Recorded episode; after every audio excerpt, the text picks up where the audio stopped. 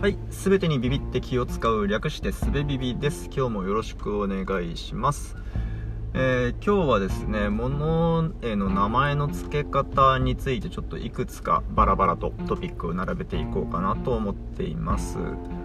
えーいきなり入りますけど、シジュウカラという鳥がいますよね。あのシジュウカラの名前、なぜシジュウカラというのかっていう由来をちょっと調べてみたところ、鳴き声が四十と聞こえるからだそうですね、うん、あの聞こえるからのからは四十からのからと関係なくてですね。え っと、えー山柄の柄と同じくで、えー鳥類を表す言葉だそうです、うん、であの五十からというやつもいますよね。で五十からは四十からと似てるっていうぐらいのことで五十からと名付けられたそうなんですけど。あの50からのアイデンティティのなさやばいですよね。あの全然そいつ自身の特徴を反映していない名前がついててちょっと、えー同情を禁じ得ないんですけども、えー話を四十からに戻しますけど四十って泣いてたから四十からって名前がついてるわけですよね。その説では。それ例えばが宇宙人に捕まって「やめろやめろ!」って叫んでたとしたら人類はその宇宙人から「やめろ」と呼ばれることになるんですかね大体のやつちょっと捕まえてきたら「やめろ」って言うぞっていうことになったらそれは僕らの種族に「やめろ族」みたいな名前を付けてもおかしくないですよねだから日本人はやめろであり、えーアメリカ人はストップストップだったりするんですかね 何の話だろうまあだからその後ね僕がその宇宙人とちょっとあの打ち解けて仲良くなって、えーで改めて「でお前らの種類なんていうの?」っていうのを聞かれたとしてちょっとまだコミュニケーションが不十分で名前を聞かれたと思って僕が「岩谷」って答えたらこれはもう人類岩谷と呼ばれますよね。うん。なんかそういう言語の刷り込み現象みたいなことがそこで起きてる 起きてますね。これあの同じようなことがあのさつま揚げとかさつまいもとかにも起こってますね。えっとさつまいもって薩摩の芋ですよね。薩摩って鹿児島のことなんですけど鹿児島から来た芋だからさつまいもじゃあ鹿児島ではさつまいものことなんて言うんだっつったら辛芋っていうらしいですね。辛はあの中国の唐ですね。辛。辛からから来た芋だから辛芋。じゃあ中国では何て呼んでいるんでしょうねっていうところまで知らないんですけどまあそういうあの最初に聞いた名前とか、まあ、最初のインパクトでもうそいつの名前を決めちゃってずっと使い続けるみたいな、えー、刷り込み現象なのか、えーバグなのか分かんないですけどそういうことがよく起きますよね、うん、でもう一つそれと似た例であのチゲってあるじゃないですか、日本ではねチゲ鍋つって韓国風の鍋のことを表しますけどあれ韓国語としては鍋料理全般のことを指すらしいですね。だから、え日本語で言うところのも鍋ですよ。まあその鍋のもの自体のことは言わないらしいので、うん、鍋料理とか鍋物とかいうことに対応するんでしょうかね。だからそのチゲ鍋っていうのは鍋物鍋物だとか鍋鍋だとかいう何も説明できてねえその中身のことをっていう笑い話がありますけどもこれね僕そのまあそのそのジョークは理解しつつですよ。あ面白いなとも思うんですけど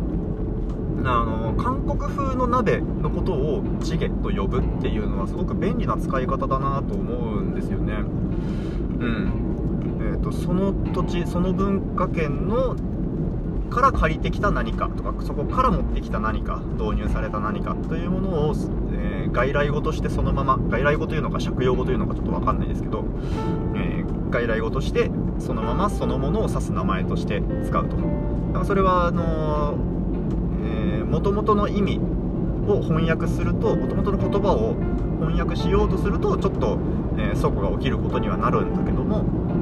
まあ、国内で使ってる分には問題ないんじゃないかなと思いますよね。